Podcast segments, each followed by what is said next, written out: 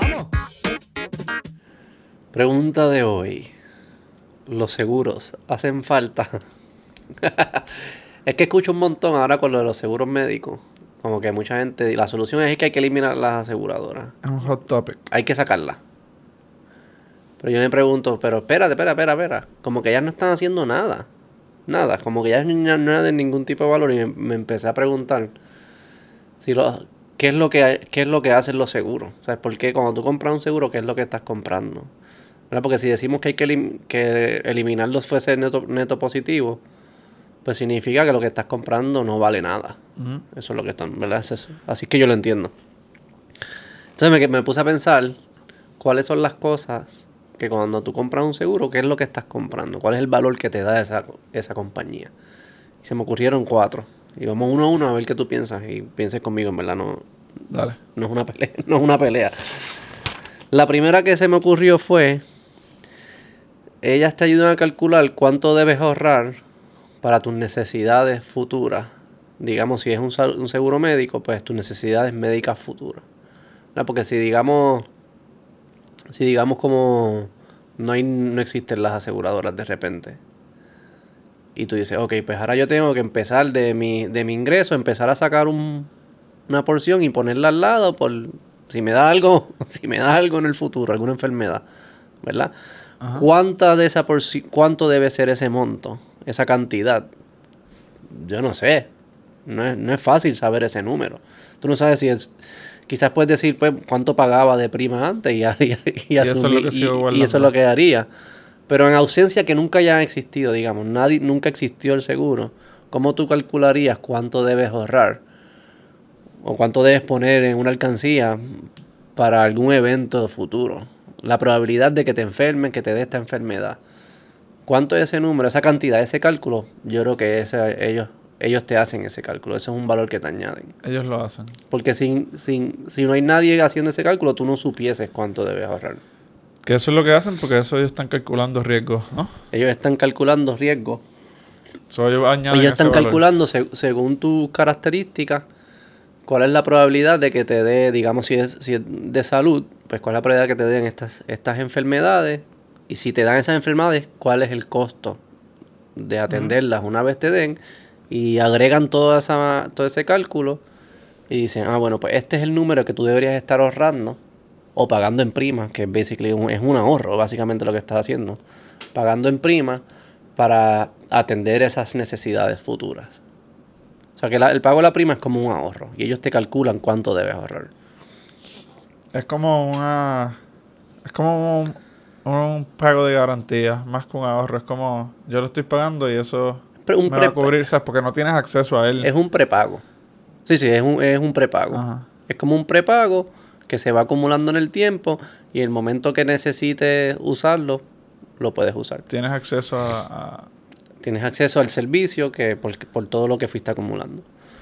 Obviamente estamos hablando de los seguros en términos teóricos. Sabemos que en la práctica pues hay, no, no funciona así. Pero en for- en- vamos a empezar de esta forma para entender cuál es, cuál es Sí, el si problema que ellos están tratando de resolver. Si tú montaras una compañía y yo soy tu primer asegurado, pues yo te estoy pagando una prima a ti. Y se supone que tú estés guardando de ese dinero que yo estoy pagando para cuando yo te reclame, tú puedas desembolsar Claro. dinero. Y esa cantidad que tú me vas a pagar fue que yo hice un cálculo. Ajá, exacto. Y- Tú evaluaste mi, mi, mi situación y dijiste, pues yo creo que me debe pagar 100 dólares mensuales.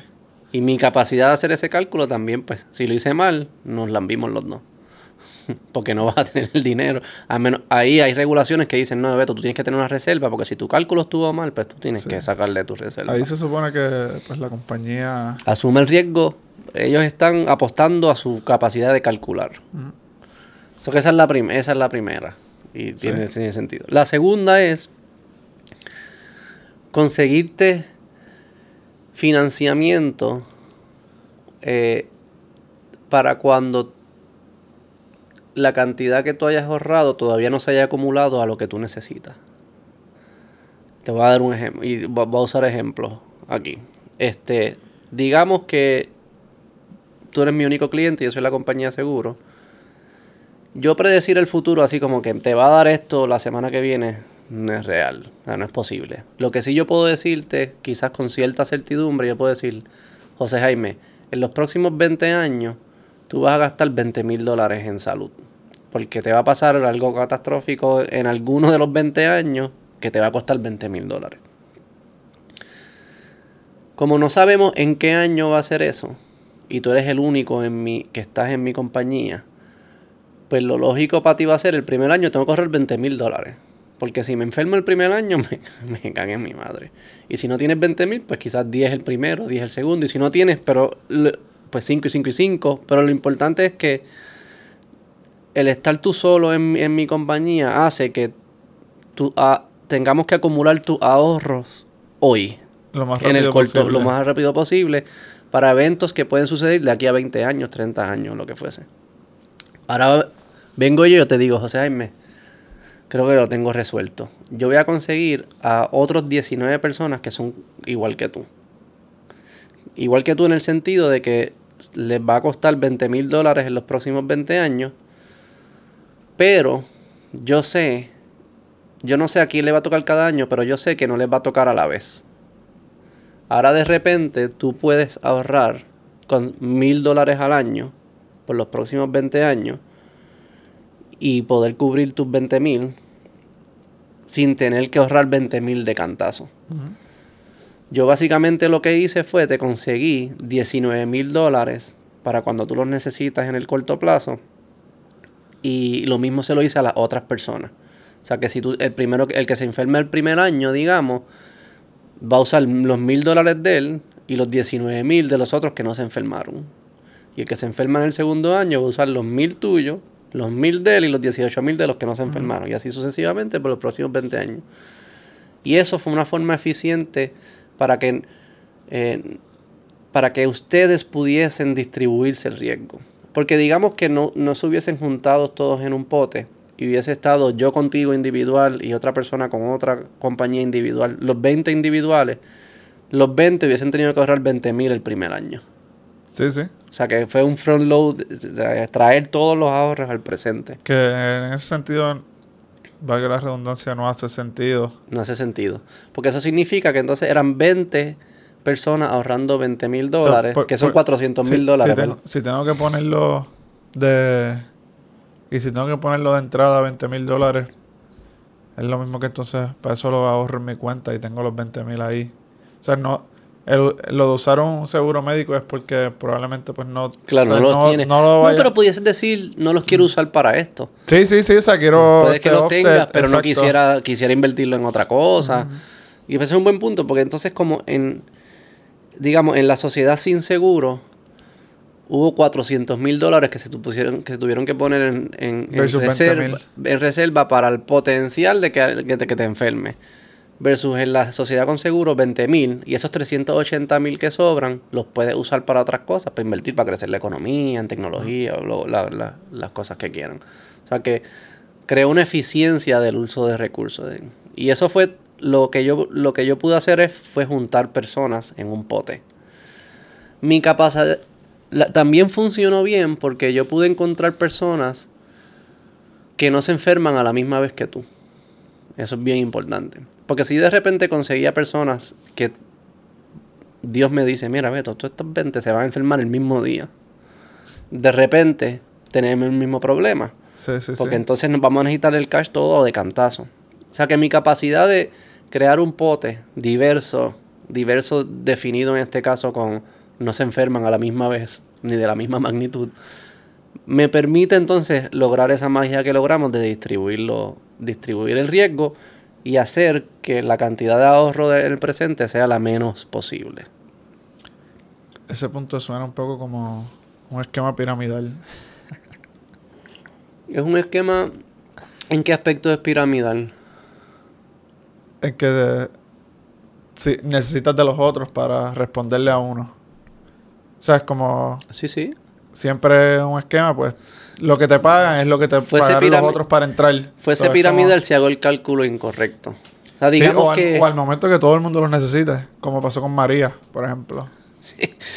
la concurrencia destruye todo el, Ajá, el- ajá. el- la razón de ser de los seguros. Sí, sí, sí. si, sí. si todo el mundo reclama a la vez, pues era lo mismo que tener los 400 mil ahorrados. Necesitabas los 400 mil y no los tenías. Que quizás, que quizás eh, seguros de eventos catastróficos, yo no sé cómo los aseguran, pero es un medio oxymoron en el aspecto. todo el no mundo porque todo el mundo lo va a necesitar a la misma vez.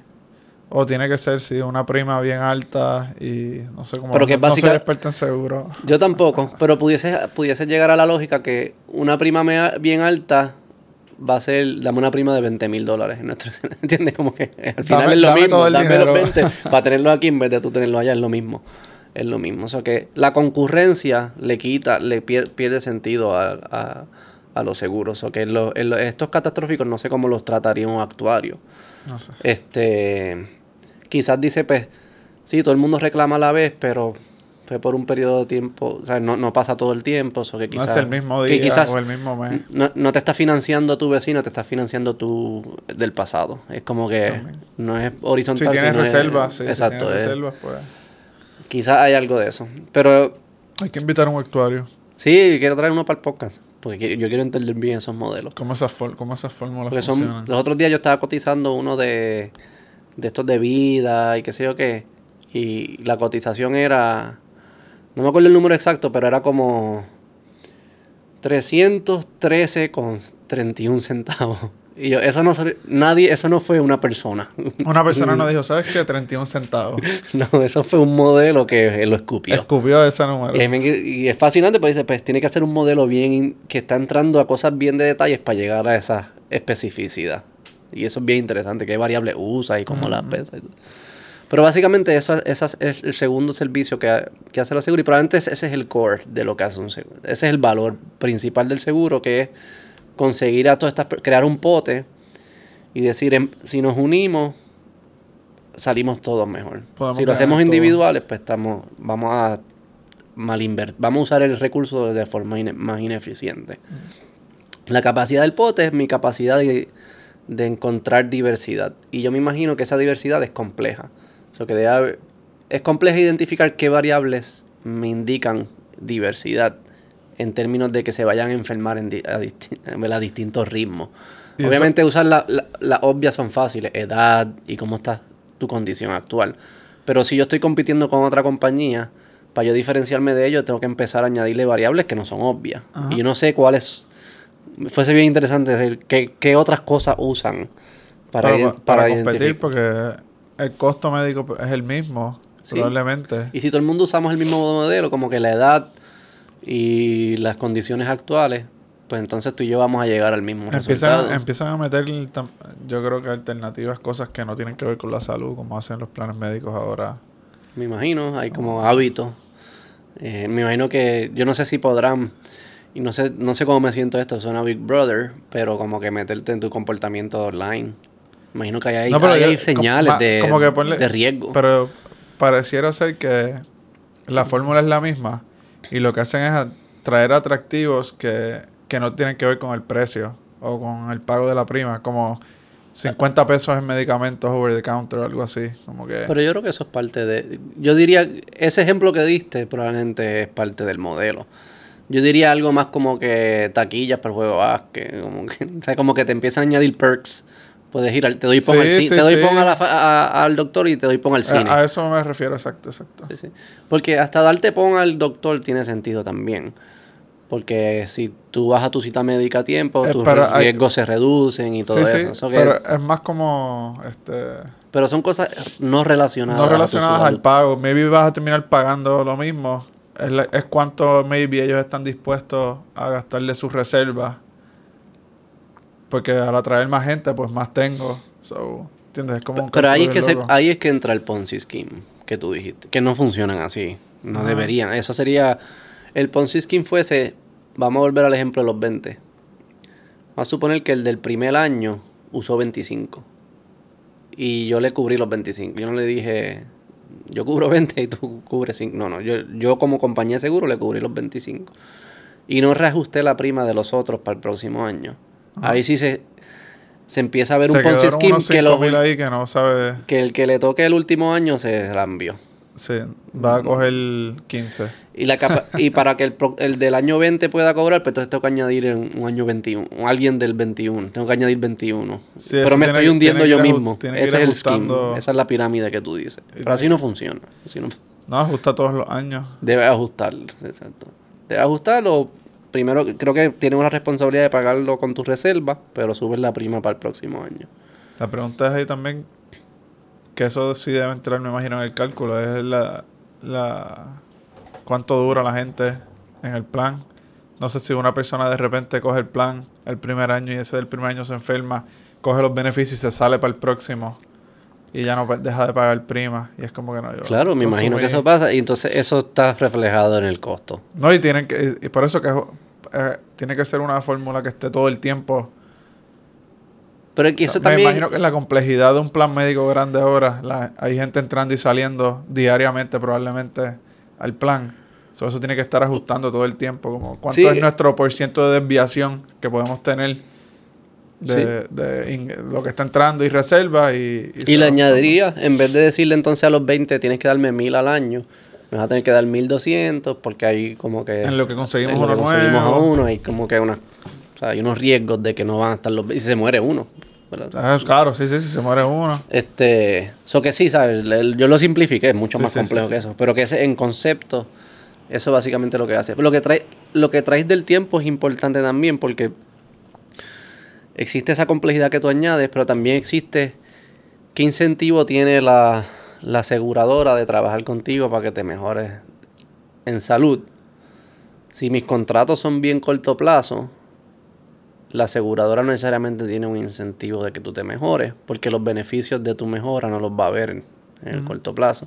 O sea que esto, probablemente para que funcione, tiene que ser relaciones a largo plazo, pero los seguros creo que son anuales casi siempre, todos. Propiedad, médico, qué sé yo qué.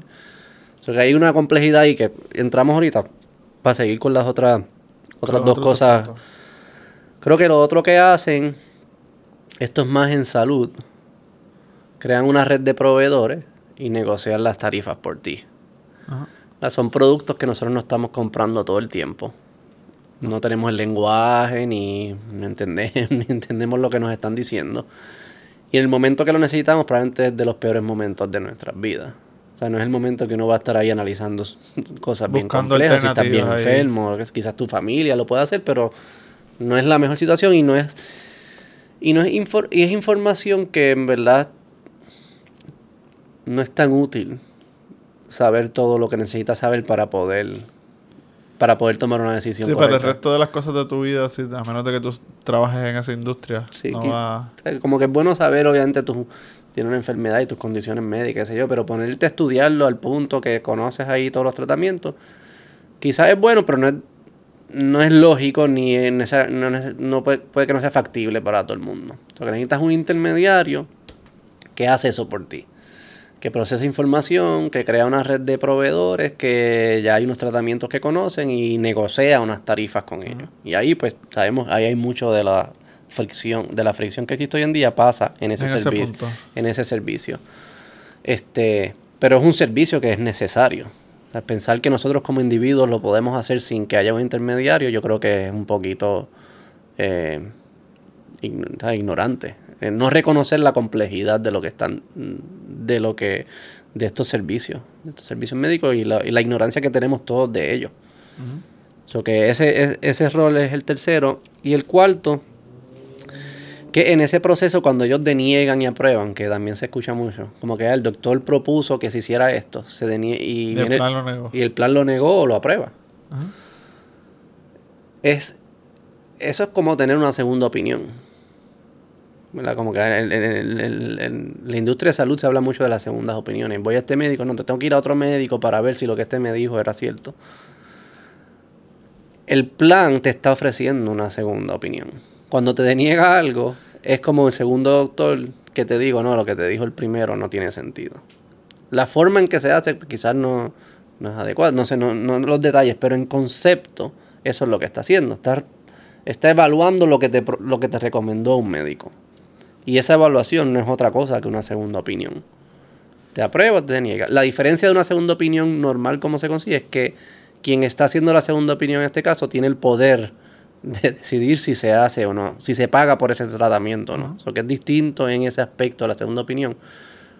Pero el valor que recibe el paciente es que en, efecto está recibiendo una segunda opinión. Sí, es el, ese es el punto que si es en verdad por el interés del paciente o es... Vamos a entrar a ese dilema ahora entonces. Pero entendemos que hay... términos económicos. Vamos a entrar en ese... Ahí hay un dilema bien, creo que el dilema más grande que sucede aquí. Porque si dijimos que la cantidad que yo tengo que ahorrar es producto de varias cosas. Es producto de la probabilidad de riesgo que yo tenga de que me dé una enfermedad. Es producto del costo de atender esa enfermedad en caso que me diera. Y es producto de la capacidad del, del plan de hacer un pote que sea diverso. Hay una variable ahí que es, que es importante, que es la que es importante que nosotros las entendamos bien como individuos, porque quizás es la que más control tuviésemos sobre ella, que es la probabilidad de riesgo. Dentro de esa probabilidad de riesgo hay componentes que son cosas que no están a tu alcance, que son como enfermedades arbitrarias, digamos. Algunos cánceres que parecen ser al día de hoy arbitrarios. Quizás en el futuro no, porque entenderemos cuáles son las causas. Pero hay todavía enfermedades que como no entendemos sus causas, son arbitrarias. Le da a las personas. No hay nada que tú puedas hacer de forma preventiva para que no te dé. Ah. Ese es un componente de tu probabilidad de riesgo. Ese componente se lo aplicamos a todo el mundo por igual. No hay nada que puedas hacer ahí. Hay otro componente en tu probabilidad de riesgo que es producto de tu, de tu estilo de vida. Los hábitos que haces, cómo comes, haces ejercicio, si asumes riesgos innecesarios, si es un seguro de carro, pues como guía, si es un seguro de inundación, donde vives y qué cosas tienes que protejan para que el agua no se meta. Hay distintas cosas que uno puede hacer en su vida que, que afectan esa probabilidad de riesgo. Yo quisiera que existiera un, un partner, ya sea una empresa o alguien, y naturalmente uno piensa en la aseguradora, que esté alineada conmigo y que me ayude a reducir mi probabilidad de riesgo. Las cosas que sí yo puedo hacer. Y que ellos, ellos tengan un incentivo de hacerlo. O sea que digamos, si la prima es producto de mi probabilidad de riesgo, si yo reduzco mi probabilidad de riesgo, mi prima reduce. Si mi prima reduce, yo quisiera que parte de ese ahorro se lo lleve a la empresa que me ayudó a reducir la probabilidad, que me incentivó, me dio, me puso a mi alcance un trainer o un nutricionista, o me dio las guías, me dio la información, todo lo que puedo hacer que invirtió en mí, que redujo la probabilidad que ellos se ganen un poco. El problema que yo veo que tienen los planes es que ellos pueden reducir mi costo de salud denegando servicios médicos no necesariamente reduciendo mi probabilidad de riesgo. Y entonces si yo le doy ese incentivo a la aseguradora de que a los ahorros de los, de, los costos de salud de Beto, tú em, ganas parte de eso porque tú participaste, te estoy dando un incentivo a que deniegues cosas porque esa denegación se va a reflejar en un ahorro. Y ese incentivo es un incentivo que puede ser perverso. Y por eso es que le ponen regulaciones de que tienen que gastar cierta cantidad. Y dicen, de las primas tú tienes que gastar 85%. Creo que varían, pero le dan un por ciento que dice, tú tienes que gastar toda esa prima en servicios de salud. Pero a la misma vez, al hacer eso, le estás quitando el incentivo a la aseguradora de que me ayude a mí a bajar mi probabilidad de riesgo. Porque ellos dicen, pero si yo no me voy a ganar nada del ahorro, pues eso no es responsabilidad mía, eso es responsabilidad de Beto. Entonces yo creo que en ese dilema está, nos trancamos, que no existe nadie trabajando con nosotros. Digo, quizás esto es responsabilidad de cada cual. Si tú quieres por el tema saludable, pues, pues hazlo, no, tienen que tener un incentivo. Pero que sí, que como funciona nuestra, nuestra industria, fuese más poderoso si tiene a alguien, si hay un incentivo económico que es claro y transparente, si empiezas a tener ciertos comportamientos. En los seguros de carro funciona. No sé si has visto que le ponen los, los chips estos que los ponen en los carros que te están traqueando cómo tú estás guiando. Ajá. Y según tu comportamiento, se supone que se ajuste tu prima, tu prima de carro, ¿verdad? Y si empiezas a, a guiar dentro de las velocidades correctas, si ellos miden cómo te cambias de carriles, no sé si las horas que guías, por dónde guías, no sé las variables que usan, puedo a- a inventarme alguna. Eso le está diciendo a ellos, mi probabilidad, la probabilidad de riesgo de veto está aumentando o disminuyendo y la prima se ajusta a esa probabilidad. Pero ellos no son los que deciden si hay un accidente o no. Ellos no son los que... En el de salud es distinto porque ellos... Ellos pueden conseguir ahorros denegando. Entonces tú quisieras un partner que no, de, que no tenga el poder de denegar, que sea que el que gane contigo la, la par- el saving. Esa es la parte difícil del de salud, que estás bregando con humanos directamente. O sea, va muchas más variables que un seguro de carro. Eh, o sea, es bien, mucho más difícil monitorear. Si la Esa es persona, la pa- si la persona es está... la- O sea, tú no lo puedes conectar todavía. Pero quizás eso es lo que deberíamos hacer. Maybe en el futuro vamos a estar con No, los wearables y las cosas y los chips que nos van a integrar. Van a estar monitoreando y dicen, ah, mira, se comió un Chick-fil-A hoy. ¡Pum! Subió la, pri- la prima. Pero, y en los carros, pues, en vez de denegar, probablemente lo que hacen es, no, este, pérdida total. Y te desembolsan lo que, lo que sea y en vez de tener que pagar un arreglo que no lo vale el carro, lo que fuera. No, en los carros menos que te deniegan si eh, fue culpa tuya o algo. Yo no, no sé cómo... Sí, sí, hay otra... Este, pero que es similar a lo que estamos diciendo. ¿Verdad? Como que este costo fuiste tú que te saliste de tu de tus parámetros de vida, de una vida saludable, eso te toca a ti. ¿Verdad? Como que es, es, eso no estaba cubierto. Que tú te fueras, que de repente te quieres comer 15 hamburgers diarios, eso no cu- o beber, eso no estaba cubierto, ¿entiendes? Porque eso es, no es como cambiaste tu perfil de riesgo. Pero para positivo tampoco, sus, tampoco, o sea, no hay como, no hay un incentivo, además de, no hay incentivo económico directo, claro, que si yo re- hago estas cosas en, mi, en los hábitos de mi vida, que me convierto más saludable, que mis prima de salud, que es el ahorro para mis gastos futuros de salud, se reduzca. No parece haber, no, no, no es tan claro. Si, si es así, pues Y es que está- estás pensando, sí, sí, y uno piensa en las partes que se pueden controlar, pero es lo que dices, hay partes que son arbitrarias, que no se pueden controlar, o accidentes, que no necesariamente tú tienes manera de reducirlo. Eh, pues, obviamente hay cosas que sí, hay cosas que no. Claro, y ese es el, y el pote, para mí el pote debería ir, o sea, ese componente que es arbitrario, ahí pues pagamos todo y ahí los que no puedan pagar, quizás como sociedad tenemos que cubrir a, a, a las personas que no, ¿verdad? que no puedan pagarlo. La parte arbitraria. La otra parte debería haber algún tipo de, ¿verdad? De, de responsabilidad de cada persona de hacerlo. Y si yo estoy lográndolo, estoy haciéndolo bien, mi- lo que yo estoy pagando en ahorro, que es la prima, en ahorro de este de salud, el, el primer punto que hablamos, lo que yo estoy pagando debe ir reduciendo. Y debe ser claro y transparente, yo puedo verlo.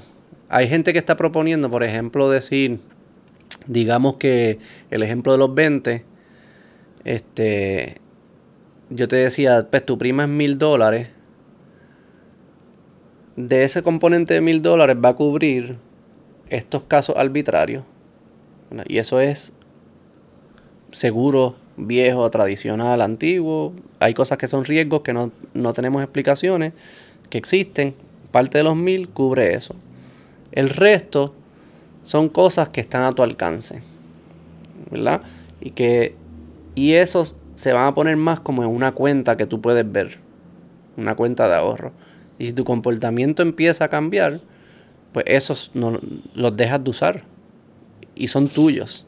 O sea, no es que lo pagaste y se fue para para, para un lugar en la compañía que tú no puedes ver. Tú puedes ver eso. Y digamos que, vamos a decir que es 50-50. Que yo te digo, mira, José Jaime, según tu comportamiento, tú vas a gastar 20 mil dólares en los próximos 20 años. si te sigues comportando como, como te comportas hoy en día. De esos 20 mil, digamos que hay 10 mil que es, mira, es mala suerte, esto pasa. ¿Verdad? Pasa, da cáncer, dan estas cosas. Hay 10 mil que son para eso. Hay otros 10 mil que son para enfermedades que yo puedo anticipar que te van a dar, pero que si tú cambias tu comportamiento, quizás no usas esos 10 mil, porque tu riesgo se reduce. Vamos a poner los 10 mil para el cáncer, los voy a poner aquí a un lado. Me los diste, yo te aseguro que si te da, estás a cubierto. Los otros 10 mil los voy a poner en una cuenta que quizás está en mi institución, pero es una cuenta que tú accesas, que dice José Jaime, quizás invierte en fo- como que inversiones seguras y tú ves crecimiento. Esos 10 mil, si tu comportamiento cambia, y yo te puedo ayudar, yo te puedo decir, si te, mira, estas son las enfermedades, si, si cambian estas cosas, si tú cambias estos hábitos de tu vida, comes de, de esta forma, haces ejercicio, lo que fuese, cambia, quizás esos 10 mil no los tienes que tocar completo. Al día de hoy, si te quedas como está, los vas a tener que tocar completo. Pero si tú cambias, quizás tocas 5 mil y te quedas con 5 mil y se van invirtiendo. ¿Verdad? Y que de ahí tú digas, perfecto, me gusta esta empresa, de esos a 5 mil que me ahorré, empresa, tú te ganas mil, yo me quedo con 4. Y ahí pues yo tengo un incentivo de hacer esto contigo a largo plazo. Lo que no puede pasar es que, que yo te diga, coño José Jaime, te ahorré 5 mil porque denegué, denegué 5 mil de Porque a los otros tú- cinco que, Los denegué pa'l le- cara. le- Les dije que no. Y Les dije que no y denegar. No, eso no puede ser. Tiene que ser más relacionado, como tú dijiste, unas métricas de riesgo. De cuál es el riesgo, la probabilidad de riesgo. Quizás es tu presión, tu, tu BMI de obesidad, tus niveles de estrés. Habrá gente que sabrá cuáles son las variables. Quizás es ese punto lo que hay que estar midiendo. Como que en vez de que ellos ganen si te ahorran, si te ahorran dinero, ellos ganan si bajan esos, esos índices bajan. Y si esos índices bajan, pues estamos consumiendo menos servicios de salud y por ende hay menos, menos costos. Lo que no puede ser es que sea mediante la denegación que te consigo ahorro. Porque al final no. ¿Sabes? Yo denegarte una medicina que tenías que tomar no es conseguirte ahorro. Es Ah, mira, ahorraste porque no te aprobé la medicina. Exacto, eso no es un no ahorro. te tuviste que gastar. Ahorro sería que te, te conseguí que la medicina costara más barata. Eso es ahorro. O te ayudé para que no necesitaras la medicina. Claro. Ese es el mayor es ahorro. la- Ese es el mayor ahorro. Que es lo que habíamos hablado de preventivo. Que es lo que es preventivo. Pero, pero que lo que el, dilema que yo veo. Que, necesitas menos servicios de salud. necesiten menos servicios de salud. Sí, tú puedes decir que el costo de salud es inci- incidencias de salud multiplicado por el precio promedio de atender la Si tienes menos incidencia. incidencia, Sí, de incidencia y menos el costo total se, se reduce. Lo que sí parece ser es que como individuos no, lo que parece ser es que si tú creas una industria que incentiva a instituciones y a otros proveedores de servicios a acompañarte en ese camino de que, de que mejores, de que reduzcas tus riesgos de salud y tienes un incentivo económico para hacerlo, pues va a haber más servicios en esa línea. Y si hay más servicios en esa línea, pues quizás las personas reducen sus riesgos de salud. Y es lo que, eso es lo que es un CrossFit. Eso es lo que es un trainer. Eso es lo que es un nutricionista. La diferencia de ellos casi siempre es que eso es un fee for service. Tú pagas por un servicio. No creo que haya ningún, no haya como que ellos, ellos no, no son parte del upside. O sea, ellos no ganan si tú rebajas. O sea, tú le pagas. Y si tú no lo haces, pues eso es un problema tuyo. Quizás hay un sistema un poco más sofisticado donde si te ahorro esto de salud, parte es mío. Es casi como, yo he pensado como, como vender acciones mías. Es como que alguien invierte en mí. Subir el valor de mis tus acciones. Y, y parte de... Y esas acciones aprecian mientras más saludable yo me, conven- me convierta. O sea que si tú me ayudas a convertir saludable, pues tus acciones aprecian. Eso que es algo más pues, por, por ese concepto. Este, ve- vender mi cuerpo. Pero que yo creo que ahí hay un dilema grande en lo de salud y no sé todavía cómo se descifra. Pero lo que sí es que pudimos listar cuatro cosas, cuatro servicios que provee la, la aseguradora. Pudiésemos decir que el principal, los principales son 1, 2 y 3. El de calcular cuánto hay que ahorrar. El de conseguir el pote, ese es como que el, ese es el más importante. ese es el más parece. importante. y el de crear la red de proveedor y negociar por ti, lo hacen, pero quizás pudiese hacerlo, quizás eso pudiese hacerse ya con una regulación y así. Sí, eso, Que, eso- verdad, eso, pa- las que son de med- las que vienen que las paga el gobierno federal, en Puerto- ya para hablar en específico en Puerto Rico, Medicare y Medicaid, Plan Vital y Medicare, que eso es lo que paga el gobierno federal, la mayoría de esas tarifas ya vienen negociado. negociadas. O sea, vienen estándar. Lo que creo que sí hacen los planes privados es crear las, las redes. De- Es como, un, es como un decirle al paciente, ya yo sé que este doctor es bueno. Están approved. Están esta- approved. ¿Cómo lo hacen? Pues ya ahí entrarán otros Sí, yo creo que ese, ese- ese punto eh, pues, tiene sus beneficios, pero no es tan crucial como... No es tan crucial. Pudiese ser. Sí, ¿verdad? Pero lo que sí yo diría, ok, entonces ya definimos, hay cosas que hacen que no te despinta.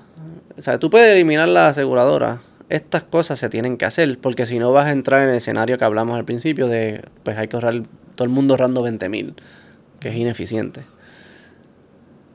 La otra pregunta entonces que yo me haría es, porque los que, los que yo he escuchado que dicen que hay que eliminar las aseguradoras, yo para darle el beneficio de la duda, y no tengo razón por la cual no dársela, eh, son personas que asumo que ¿sabes? tienen buenas intenciones, es que esos servicios que hace la aseguradora, entonces que lo haga una entidad pública, eh, que lo haga el gobierno, digamos, que una sea una sola entidad que haga todo eso.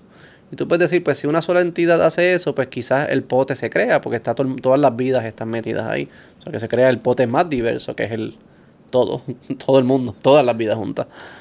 Este, y el cálculo lo puede hacer eh, eh, esa nueva institución. La pregunta que yo te haría, y la haría a ellos, y que pensemos tú y yo, es, ¿por qué, por qué en ese escenario, por qué en esta industria, por qué en estos servicios, ellos piensan o, o- tiene sentido pensar que la competencia no añade valor? Que yo reducir competencia, que la competencia lo que está es causando gas- gastos adicionales en vez de eficiencias. Que yo remover la competencia no tuviese ningún impacto en el servicio. O sea, que la competencia no está añadiendo nada. No está haciendo que esos modelos sean más eficientes en predecir riesgo. Que esos modelos no sean más eficientes en crear packages de diversidad. ¿Verdad? De como que esta persona con esta persona. Que esos modelos no, no, no, no hay forma de mejorarlos en qué, qué tipo de productos te puedo, te puedo dar. Por ejemplo, yo pudiese decirle a esto de los 20, yo pudiese decirle lo que hablamos, lo de ah, una cuenta de ahorro y un, un seguro tradicional. O pudiese decirle, bueno, no pagas mil, pero entonces si te enfermas, pues tú tienes que sacarle a tu bolsillo. Puedo jugar con distintas ofertas que quizás son mejores para cada individuo. No pensar que los 20 son iguales, quizás tienen necesidades distintas, apetitos de riesgos distintos y lo que fuese. Porque si tiene sentido pensar que la competencia en este caso no está ayudando a, a mejorar esos servicios, lo está empeorando y por ende reducirla, eliminarla, que sería lo que se hace al consolidarlo en una institución, fuese mejor. Eso para mí es, ilo- es, hay un poco, es ilógico. No sé por qué pensar que la, competen que la competencia está haciendo daño. O está Sí. haciendo nada. No está haciendo nada. No sé por qué. Cómo, cómo llegar a esa conclusión. No sé cómo esa alternativa fuese mejor. Pero entiendes lo que, te- lo que estoy diciendo. Sí, Porque sí. en un mundo donde hay varias aseguradoras, pues hay competencias y están compitiendo en mejorar el- los servicios estos que acabamos de listar. Qué sé yo, poniendo aquí... Maybe el argumento es que la salud no debe ser una competencia. Entonces se crean un montón de cosas que o gastos innecesarios al tener que estar compitiendo. Como se gastan 30 millones en publicidad Sí, versus sí. que pudiese, si, si es alguien que no, no, si es un mercado donde no hay competencia, pues O sea que ellos tú puedes decir que lo, el hecho que hay competencia hace que se produzcan unos otros gastos como auxiliares que no son relacionados a la salud, A la en- salud. en este mundo el de salud. Se producen unos gastos auxiliares que si tú eliminas en la competencia, esos gastos son innecesarios y se pueden reinvertir en salud. ah, O sea que está, el argumento sería que los beneficios de competencia son menores a los a gastos, los gastos de auxiliares. auxiliares. Ese sería el, análisis que habría que hacer, me imagino. Y que en un, en, en, en un mundo de cero competencia, no, no hay, que, hay que verlo también que no sea no en el estático de hoy, es hacia dónde tiende. Que en un mundo de cero competencia, ¿cómo te aseguras que no tiende a ineficiencia? Sí, sí, esa es obvia. Es que eso es No es- lo que no, no, yo- porque esas son las cosas que habría Ajá, que contestar. hay que pensar, exacto. porque Porque estoy seguro, en el mundo de hoy, sabemos que hay 500 mil millones de ineficiencias en servicios centralizados en Puerto Rico, en el gobierno. 500 mil millones. Un montón. un montón.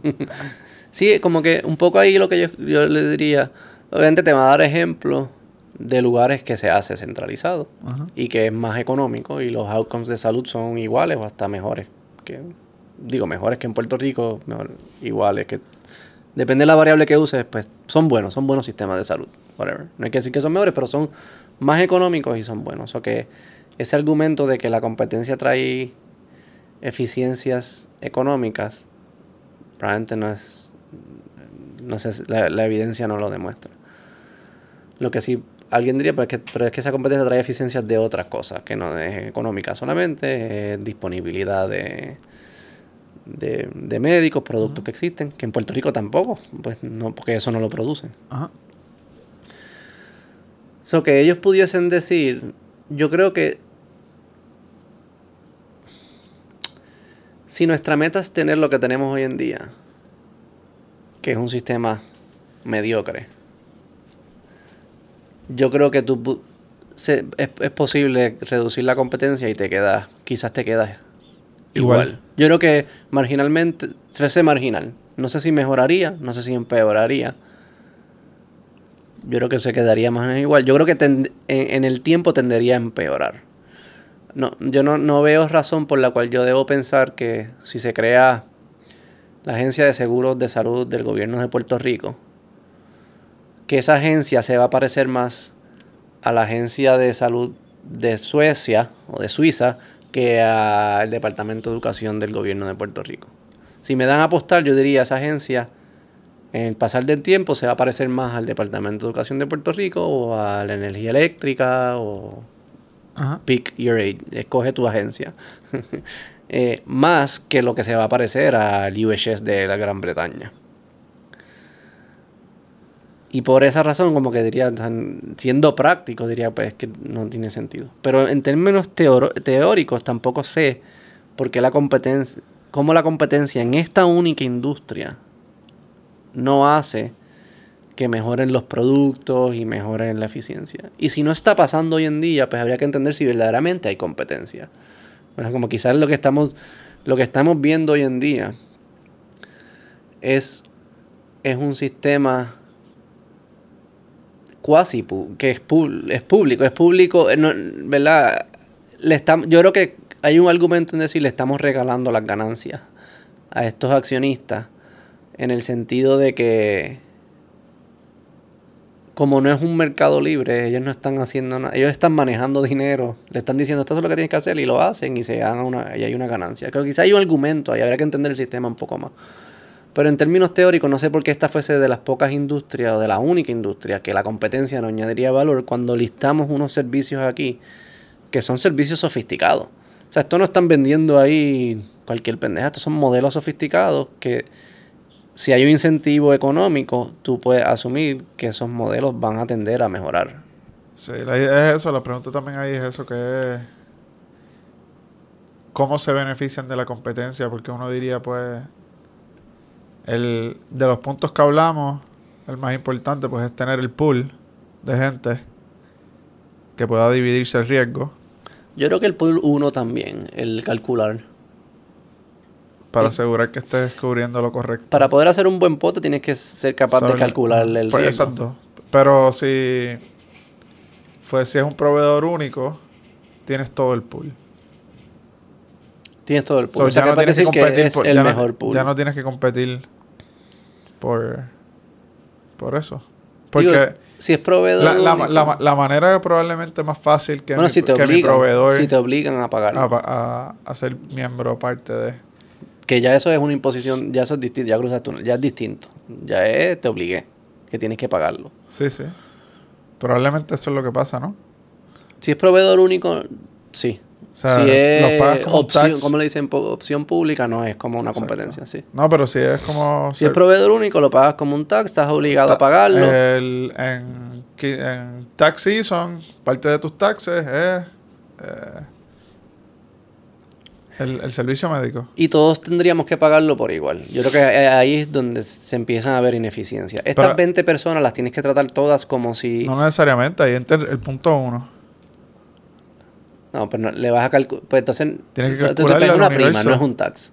Sí, o sea, sí, pero el tax también varía. Tú, tú- no todo el mundo Sí, paga sí, mismo pero tax. varía por la por el riesgo de salud. Ajá. No varía por... Lo, la- Por tu income. por income, exacto. Bueno, quizás se ajusta por ambas o algo. Pero la... la- el- pero el el- tax también varía dependiendo de lo que tú gastes. Si Pero tienes deducciones, hay muchas variables que entran. pero el riesgo de salud, tú dices que es un tax calculado a base del riesgo de salud. Podría serlo, sí. Se llama tax ¿Qué porque el gobierno lo cobran por más nada. ¿Qué incentivo tiene el gobierno de asegurarse que ese modelo esté bien hecho? Y yo te estoy cobrando a ti lo que yo te tengo que cobrar y estoy cobrando a Beto lo que le tengo que cobrar. ¿Qué incentivo tienen ese gobierno y si- para hacerlo bien o para mejorar su modelo? Ser más eficiente en el manejo del dinero. Pero cuando, me- cuando tengas reclamaciones, pues estar seguro que estoy cubierto. sí, y eso, ese incentivo lo- no- que ninguna de las agencias En Puerto Rico Eso no tienen. existe. Porque el- es que el gobierno tiene una pistola. Esa es la gran diferencia. El gobierno, si hay un déficit, siempre puede subir el precio. Sí, sí, sí. ¿Qué es lo, qué No es- mejorar el modelo, subir el Pero precio. estamos hablando de Puerto Rico. Sí, sí, en Puerto- yo estoy cómo hablando de se- Puerto Rico. ¿Cómo se...? Bueno, es que si tú quieres... Hay si- que ver cómo se factura en esos otros países. ¿Cómo se factura? Hay mucho, también hay mucho out of pocket. visto algo? Hay mucho out of pocket. So que también el individuo tiene un incentivo de no consumir de más porque El, el- el seguro no cubre no cubre todo. Cuando tú vas, en el hay cosas, del, pasa lo bol- mismo, hay cosas del bolsillo que tú tienes que pagar. El copay. se paga o lo también en estos países que se, siempre se mira como Europa, los sistemas entre ellos son distintos. Algunos los corren la- como que el- es centralizado y todos son empleados, hasta los doctores son empleados del Sí, sí, gobierno. Hay otros que son que la aseguradora es, es pública, pero los proveedores del, del servicio son empleados privados. Hay algunas que esos empleados, esos proveedores privados pueden tener distintos precios y subir el precio. Y, o sea, como hay algunos que lo maneja el, que esta aseguradora lo maneja el gobierno central, algunas que lo manejan los- como que los municipios. Ajá, y- ajá. o sea, como que varía un montón. Es bien complejo, es bien complejo. Pero pensar que la competencia no tiene valores en esta industria, para mí es, es como pensamiento mágico. Sí, no sé, probablemente tenga sus beneficios. Y que, y que no le puedas proveer el producto específico a cada, a cada individuo. El gobierno nunca haría eso. Pero que yo, Yo- quizás tú... It boils down a lo que tú dijiste. Si los costos auxiliares son menos que los ahorros que pueden... Sí, esa, esa eh, es esto, la... pues, brega. Pero aún así yo creo que es mejor pe- privado. pero sin llegar a esos ahorros denegando servicios. Ese es el, el caveat. Sí. Porque si yo gasto 30 millones en cosas en costos auxiliares y ahorré 30 millones negándote la medicina a ti, doesn't make sense. O sea, no, es- no, no, no estás equiparando una cosa con la otra. No estás hablando de los mismos... no, Bueno, si, si te denegué algo que no se debió haber denegado. Ese, e- e- Sí, ese sí, sí, siempre. sí. Porque tú también. Mi esposa que ha entrenado, yo le he dicho que ya es doctora y ha entrenado en otros hospitales fuera de Puerto Rico, en áreas que eran de muchos recursos. Y me dice la cantidad de dinero que nosotros votábamos. Es Por el simple ridículo. hecho de por el no- simple hecho de que no hay un, no hay fiscalización. Tú tratas. Muchos de los doctores, ¿sabes? Hay, hay muchas ocasiones que ellos no saben precisamente lo que es, o que es un trial and error. Si tú no tienes ningún proceso que te esté fiscalizando cómo tú llevas a cabo el trial and error, pues tú tiras Todas las alternativas todo. posibles. Digo, no lo hacen a lo loco, no, no, no ponen en No, no, riesgo a no, los pacientes. va- van midiendo, o sea, van viendo a ver, pues vamos pero a no probar esto. Vamos a probar esto. No, No, no escatima. no Entonces, tiene que pues, ser tan certero como en un lugar con pocos recursos. Correcto, correcto. O sea que sí se puede ver que si tú eliminas esos filtros de, de fiscalización de cómo se usan los, los, los recursos, van a usar de más. Imagínate, tú no te imaginas políticos llamando a esta agencia y diciendo, no, no, no, a ese no le deniegue, como que apruébale a este. Tú no te imaginas eso sucediendo. Obligado. El primer día. La hija del alcalde, no le deniegan nada, al otro se lo deniegan todo, qué sé yo qué. Y probablemente pasa en las privadas también. La diferencia de las privadas es si existiera la competencia. Yo creo que ahí es que reside el problema grande de esta industria. Pero si verdaderamente existiera competencia, si tú eres malo haciéndolo, el, el, el individuo tiene la, la, la, la, opción de irse con otro. Ajá. Y si todos son malos y hay dinero en esa industria, y hay mucho dinero en esa industria, un buen empresario viese una oportunidad y empezaría uno. ¿Por qué no está pasando eso? Es lo que habría que preguntarnos. O sea que yo no creo, mi pregunta que como que pone sobre la mesa verdaderamente el, cálculo, el cálculo a ver si es neto positivo de estos gastos auxiliares por encima de los beneficios de, de la competencia, se puede hacer si existe competencia. O sea, yo creo que lo que estamos viendo hoy se parece más a lo que fuese si fuese público versus lo que fuese si fuese más libre. Puede ser. Pero en fin, lo que yo creo que lo que hemos llegado, eh, la primera mitad de, de la conversación es, parece ser que añaden un valor. Sin, sin, sin, sin esos servicios provistos, tomaríamos peores decisiones en agregado, en Sí. neto, yo pienso.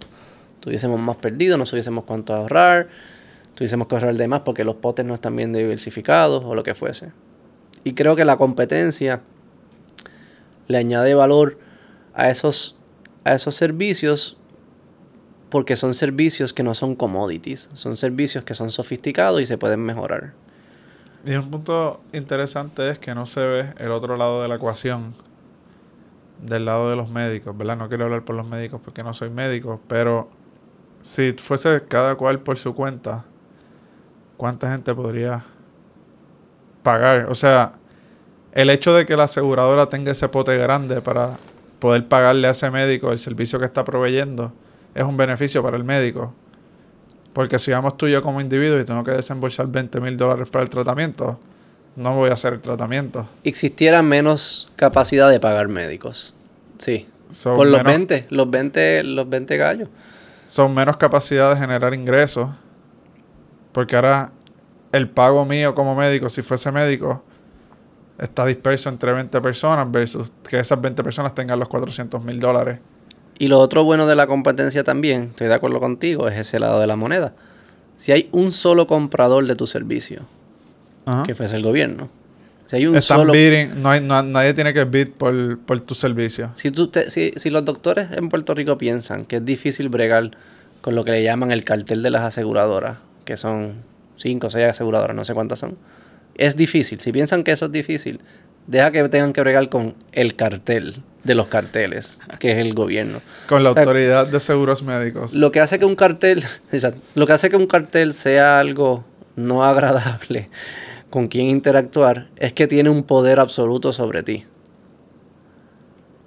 ¿Verdad? Eso es lo que, eh, por eso es que son malos los monopolios y los oligopolios y todas estas cosas, que es los carteles, ¿verdad? Tú no, yo cuando yo negocio contigo no puedo negociar. porque No tengo nada sobre no- la mesa. No tengo poder sobre ti. Tú- tú- es absoluto tu poder sobre mí. ¿Cómo la solución a eso Es centralizarlo en uno? Y no solo en centralizarlo en uno, centralizarlo en uno que tiene pistola. centralizarlo en uno que hace las leyes.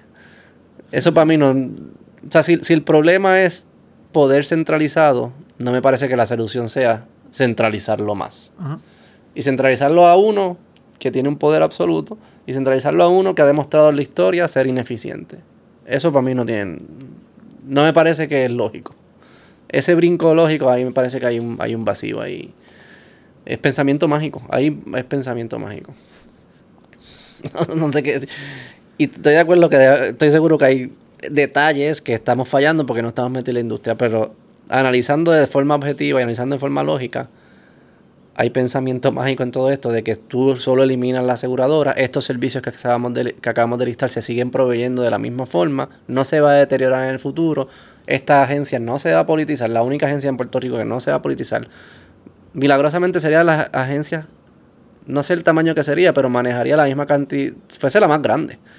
O sea, creo que el Departamento de Educación maneja que como 10 billones, las primas en Puerto Rico suman a 10 billones, o que fuese la, la primera o la segunda más grande. Ahí, ahí. La corrupción fuese, fuese increíble ahí. Este, y pensar que centralizar el que el problema si el problema el problema de poder centralizado se resuelve centralizándolo más eh, es lógica de niño es pensamiento mágico a ahí Dale. dale bye